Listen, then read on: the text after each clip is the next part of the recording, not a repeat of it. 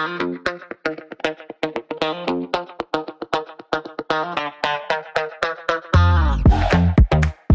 いお疲れ様です。スラットコレナガです、えー、僕は普段東京の高円寺の古着屋スラットで商品の仕入れをしております。このポッドキャストは古着好きを応援するラジオを略して古着ラジオということで最近買った古着のようなライトな話から実際に古着屋で働いている時の悩みのようなヘビーな話まで古着に関してざっくばらにお話ししていきます古着好きの皆さんが改めて古着っていいよなと思ってもらえるような更新を目指しておりますはいというわけでえー、本日は10月15日の日曜日です。はい、えー、今日は休みなので、ポッドキャストの収録していきたいと思っております。え、まあ、前回の放送がですね、10月13日の金曜日かな。はい、僕の誕生日の放送だったんですけども、まあ、改めて自分で聞き直したんですけど、めちゃくちゃ回りくどい話してましたね。なんで、最後まで聞いてもらわないと何言ってるか分かんねえなって僕も思ったんでね、まあ、大変失礼しま失礼いたしましたが、まあね、年一時ぐらいね、あんなのもあっていいでしょう。はい。まあなんか、とどのつまり言いたかったのはですね、まあやっぱ皆さんのご機嫌の取り方ってそれぞれあると思いますけれど、まあその中の一つがスラットであってほしいなという思いを伝えたかったという、はい、ただそれだけの話でした。はい。というわけでですね、本日も早速始めていきますが、まあ本日は別にトークテーマは特になしで、最近の買い付け事情というか、まあ買い付けの状況を、まあバイングレポートということでね、ポッドキャストで、えー、お伝えしていきます。えー、9月の、そうですね、末ぐらいに、まあギリギリ末に、あの、買い付けの、なんつうの、駐在スタッフと合流してですね、えー、今1ヶ月間、あのこちらに滞在しながら仕入れをしている状況です。はい。まあ、本日で15日だから、まあ、ちょうど半分ぐらいですかね。はい。明日から後半に入るわけですけれども、まあ、ここまではね、まあ、なかなかちょっとハードスケジュールでしたね。僕も腰がね、痛くなったりとかして、なかなかちょっと、大変で、まあ、こちらで現地のあの日本人の方がやってらっしゃる整体院を見つけてちょっと腰のメンテナンス一回してもらってとかがあったんですけども、まあ、今はねだいぶ良くなってなんとか無事に仕事をなんとあの何の支障もなくできております。え、今回のパートナーは、まあ、前々からお伝えしてますけれども新人の今村と来ておりますね。僕と一回りちょうど一回りかな年が違うので、まあ、なかなかねやっぱ一回り違うと洋服の見方とか観点もねあの、まあ、もちろんそのヴィンテージ古着に触れてきてる時間の長さも違いますから、まあ、観点が違うわけですけれども、まあ、そういったところもねなんか結構新鮮で面白いなと思いつつも、まあ、まだまだいろんなことを教えていかなきゃいけないなというか教えていきたいなっていうふうに思ってる次第でございます。はいというわけで本日、えー、買い付け報告なんですけれどもまあなんか何話そうかいろいろ迷った結果とりあえず一旦チャット GPT にあの投げてで質問を作ってもらったのででそれに即してお話ししていきたいと思います。はい、えー、全部で何個だろう？123456789個。切り悪いな。9個質問考えてもらったのでお話ししていきたいと思います。はい。えー、まず1つ目今回の買い付けで見つけたヴィンテージ古着アイテムの中で特にお気に入りのものは何ですか？はい、えーね、今回ね僕の中で今んとこ一番印象なのは、まあ、ちょっと地味なんですけど、えー、560年代のレイヨンのストールです。まだちょっとインスタとかにも載っけてないんでね言葉だけになっちゃうんですけど、えー、ポルカドットのん？ポルカドット？じゃあコインドットか。失礼しました。コインドットだからもうちょっと大きめのドットですね。あれのレイヨンストールです。でネイビーベースにね確か赤と白だったよなの、えーと、ストールで僕のあのめちゃくちゃ好きな配色なんですよね。ネあのネイビーベースでね。であのコインドットのストールってなかなか出ないんですよ。でイギリスものとかユーロものでピンドットのストールレイオンストールとかってあったりするんですけどまあ、アメリカ古着のストールでやっぱあの大きめのドットのやつってなかなかなくて僕もすごい好きで集めてるというかねチェックいつもしてるんですけど、まあ、今回仕入れでね見つけられたのではい、もうぜひ店頭に出すの楽しみだなという感じです。あちょっとちなみに、この今回ご紹介するアイテムね、ちょっとお問い合わせ等は、あの、まあ、一応念のため募集、募集とかあの受け付けておりませんので、あのね、発送の関係で一旦倉庫に送って仕分けして、ストックしてでっていう風にやるとね、いつ出せるかもわかんないし、ね、ちょっと何とも言えないので、まあ、ちょっと雰囲気だけ味かあの味わってもらえればっていう感じです。はい。まあ、そんなレイオンストーリーが非常にあの思い出というかこう印象深かったなという印象ですね。あとはですね、まあ、ヴィンテージスウェットね、なかやっぱもうなかなか出なくなりましたね。60年代の半袖スウェットとかね、あの、50年代のヴィンテージスウェットとか、まあ、ボローくてもね、なかなか見なくて、で、今回はなんかこう、グリーンというか、ウグイス色というかね、あれ、その色の、まあ、オールドイングリッシュが使われたカレッジスウェットが出ました。ね、やっぱ久々に見るといいですよね。ちょっとリブ長めの感じでね。なんかねこうラグで彫ってたらこのあもうこのステッチ多分好きな方分かると思うんですけどステッチで分かるんですよねこの4本針のでそこのステッチが出てて、え、まあ、ちょうど今村も一緒にいたのであのこのステッチのやつ古いやつだからこういうの見つけたらあのバンバン引っこ抜いてないっつってパッて抜いて50年代のヴィンテージセットみたいなねちょっと俺すげえだろみたいな感じになっちゃってあの後々考えたら恥ずかしいですね。はい。まあなんかそんな感じでカレッジセットが取れたりとか。あと60年代の僕の好きなシャツもね、まあ、ちょこちょこ取れました。なベーシックな白のコットンのドレスシャツとかもまとまって取れたりとか、あとは、えっ、ー、と、まあ、僕ではないんですけどね、今村があの2枚、オンブレのレイヨンシャツを見つけてましたね。マジかと思いましたけど、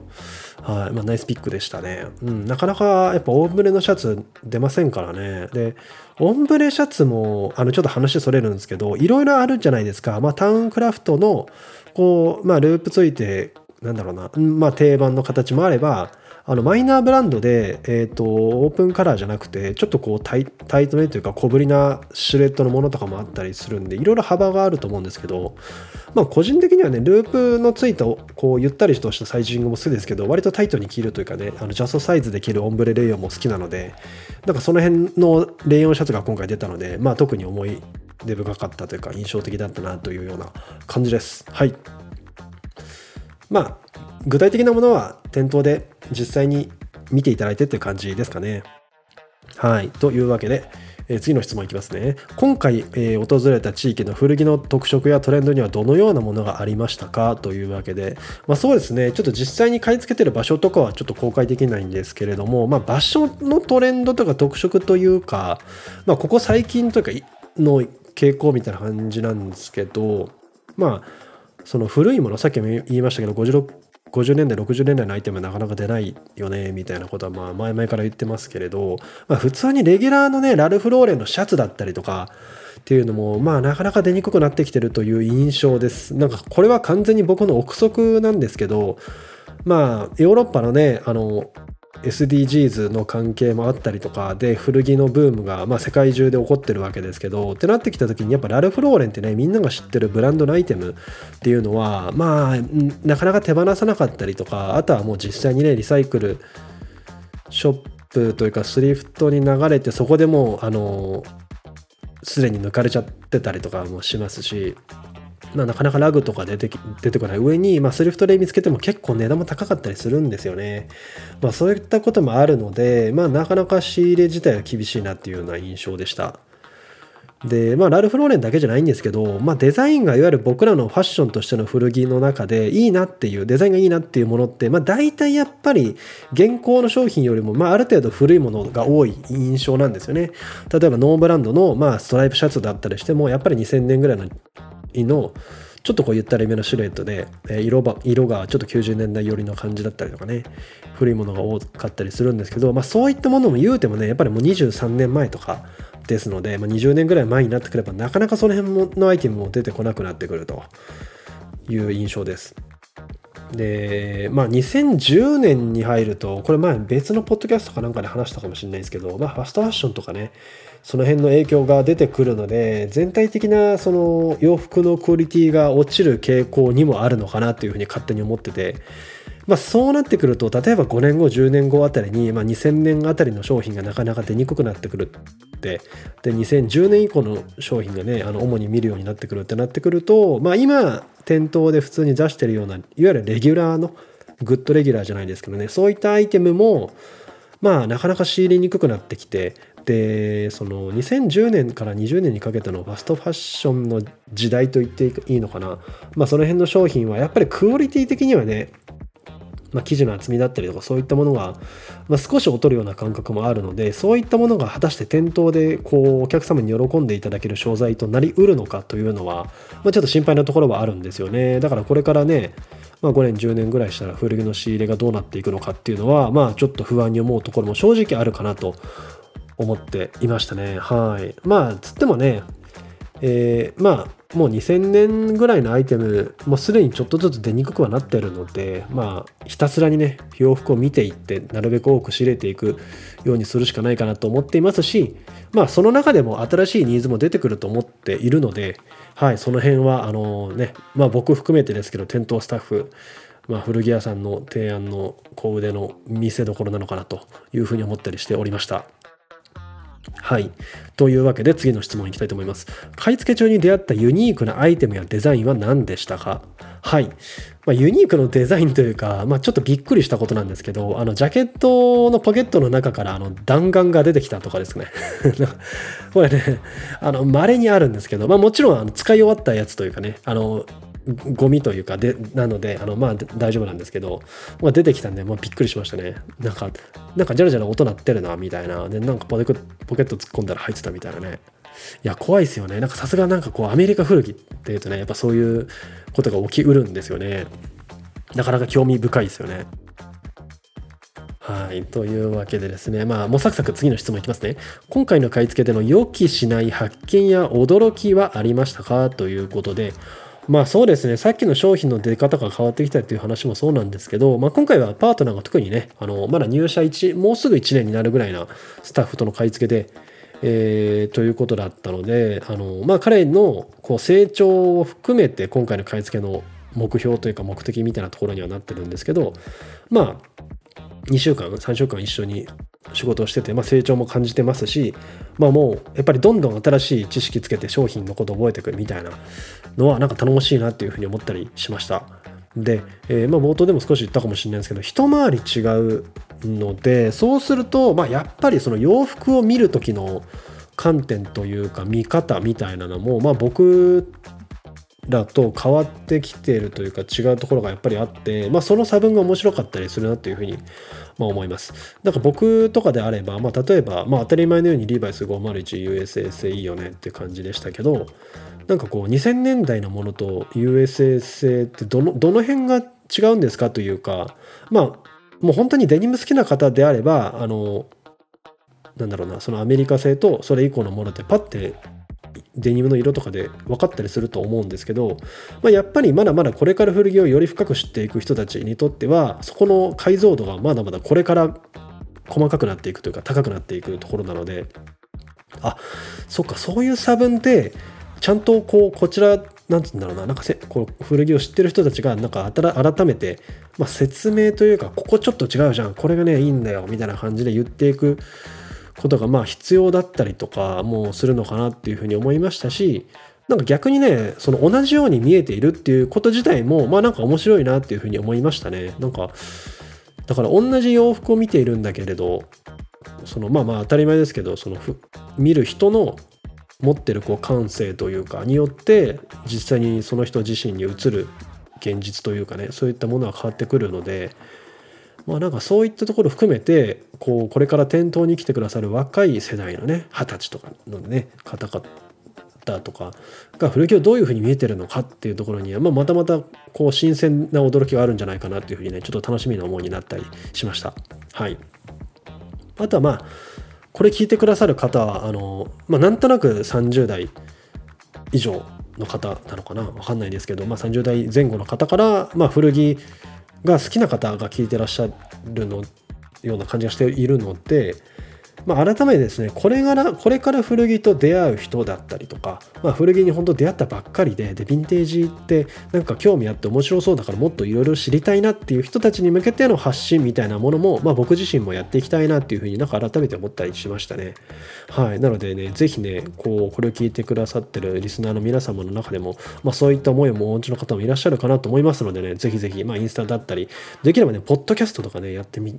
ってねあの一緒に発信とかしていきたいなというふうに思ったりしておりました。はい。え次の質問いきますね。今回の経験からヴィンテージファンが注意すべきポイントやアイテム選びのコツはありますか？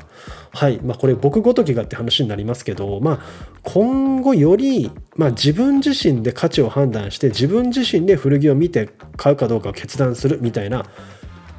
ことになっていくんじゃないかなというふうになんとなく思ったりしました。ね。まあ、今までヴィンテージ古着みたいなものがまあ漠然とあってなんとなく体系がされてる感じ。なんかこれは売れるよねというか。うん例えばまあリーバイスの70505のビッグ E って売れるよねみたいなものだったりとかなんか決まっててでそのある程度体系化じゃないけどそういうものがされててでそれをもとにヴィンテージ古着を好きになっていくみたいな傾向があったかもしれませんけれどもまあ本当ここ10年ぐらいで60年代以前のアイテムとか特に出にくくなってきている中で、えー、まあやっぱり古着ってね、ヴィンテージ古着ファッションとしての古着っていうものがバラエティ感がどんどん出てきていて幅が広くなってきているような感じがするんですよね。まあ、ましてやインスタグラムとかね今当たり前のように皆さん使ってますし古着のお店自体も多くなってきてるので、まあ、ある意味選択肢が増えてその古着を着こなす買うという意味ではねそういう中で自分自身が何に反応して何を魅力的だと思いどういったところを買っていくのかというかねそういった部分を、まあ、より自分自身で決めていかないと、まあ、お手本が多すぎてなんかわけわかんなくなっちゃう。っていうちょっとちょっと極端かもしれないんですけども。まあそういうような傾向にこれからなっていくのかなというふうに妄想しておりました。なのでねこう決まったものを買うというよりもこうランダムで目の前に現れてくる古着の中でこう自分の感性を信じて自分で考えて買ってみるみたいなねそういうより前のめりななんかこう古着との向き合い方みたいなものがまあこれから増えてくるのかなっていうふうに漠然と指令をしていて思ったりしました。はい。まあそんな感じですえー、次ですね買い付け中にヴィンテージファッションの歴史や背景に関する興味深い情報や知識を得られましたか？はいこれは、ね、ペンドルトンの歴史を調べたら面白かったですね。この、えー、と前々回のポッドキャストかな？ペンドルトンのあの、まあ、歴史みたいなのをあのオーシャンさんのあのウェブマガジンでしょうかね。あそこからこう引用させていただいていろいろお話ししたんですけれどもまあなんとなくネイティブ柄なんとなくペンドルトンウールのっていうふうに思ってたんですけどより解像度が上がってですねまあそのアメリカ国内でもそのネイティブアメリカンの方々と、まあ、ヨーロッパ系というかねヨーロッパから移住してきたアメリカ人との強い絆みたいなものをそのペンドルトンの歴史の中で感じて、まあ、改めてですねネイティブ柄にちょっと特別な思いというかね意味を僕自身は感じたなというふうに思いました。あんまりまあ僕も所有してるアイテムでネイティブ柄ってないよなっていうふうに思ったりしたので、えー、なんかちょっとね店頭古着屋さん行った時に見てみようかなっていうふうに思いました、まあ、ラルフローレンラルフローレンしかり、まあ、ペンドルトンしかりですけどもあとオルテガのベストですかね。ちょっと僕欲しいなって思ってるのでちょっと見てみたいと思っておりました。はいそんな感じです。じゃあ次に行きます。あと3問ですね。はいあなたの買い付けスタイルやアイテム選びの基準は今回の経験でどのように変化しましたか？ということですが。はいありがとうございます。ありがとうございますってかこれチャット AI なんですけどね。はいありがとうございます。今回ですねまああのイベント用の商材も並行して仕入れてるんですよね。うちは店頭であのまあ古着の販売やっておりますけれどもまあそれと並行して、え東京都内、都外でですね、ポップアップというか、あのガレージセールみたいなイベントも常に毎月開催しておりまして、で、そちらの方の商材っていうのも今回は仕入れ同じようにしているんですよね。でね、その中でやっぱり思うのが、その店頭でこう、なんだろうな、出してる商品とはちょっとまた違った感性とか視点がイベント用の商材では求められるんですよね。で、これなんでかっていうと、その、まあ、ガレージセールっていうのは、なんかいわゆるこう、ショッピングモールじゃなくて、なんつうの、まあ、パルコさんとか、えーと、イオンモールさんとかああいうこう、まあ、いわゆるこう館と言われる場所ですよね。ああいうところで出店させていただくことが多いんですけれど、まあ、そうなってくるとあの普段古着屋さんに行かない方とかも結構ご来店いただくんですよね、まあ、ましてやねあの5000円以下とかね場合によっては、ね、あの1000円とかのものも出していたりするので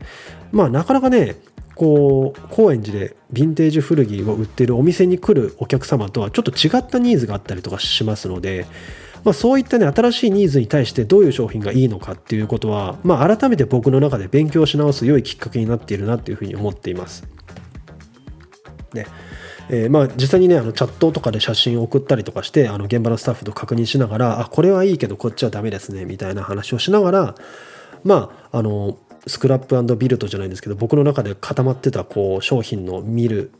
ポイントだったりとかセールスポイントみたいなものを一旦崩して、まあ、また再構築するみたいなことを、まあ、もう本当毎日やっているのでそれがとても僕の中ではあの、まあ、自分で言うのもあれですけど成長につながっている良い経験だなというふうに思います。